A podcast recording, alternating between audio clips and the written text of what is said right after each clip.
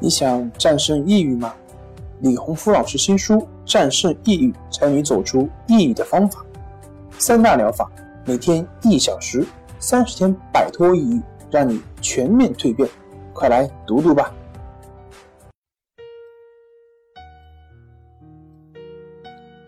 大家好，我是重塑心灵心理康复中心的曹老师。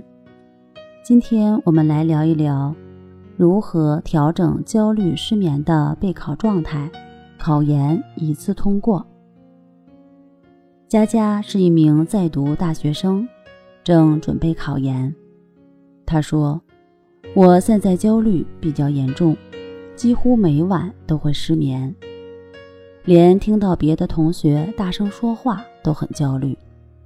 每次听到大一点的声音，都会有一种心跳加速。”浑身出汗的感觉。现在一起考研的室友，他非常爱和别人吵架。每次他与别人吵架的时候，我都更揪心。而且他情绪不佳，也非常影响到我的心情。其实我也想表达自己的建议，但是每次表达都怕失去这段友谊。我总是觉得自己很没用。现在感觉自己越来越病态了，现在的复习也非常紧张，我总是因为这些小事儿影响复习效率，这使我更加的焦虑。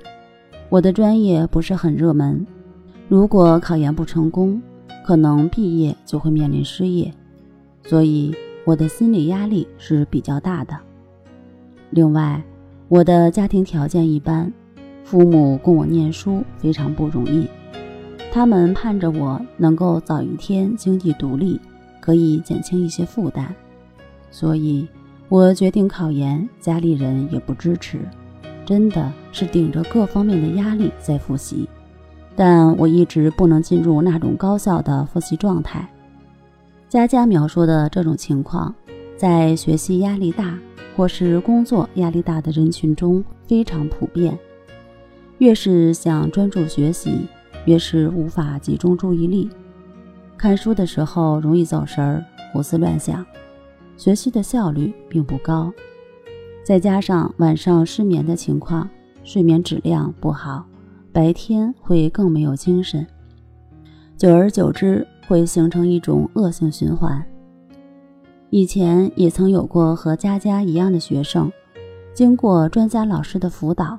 最后都走出了这种失眠焦虑的状态，顺利通过了考研。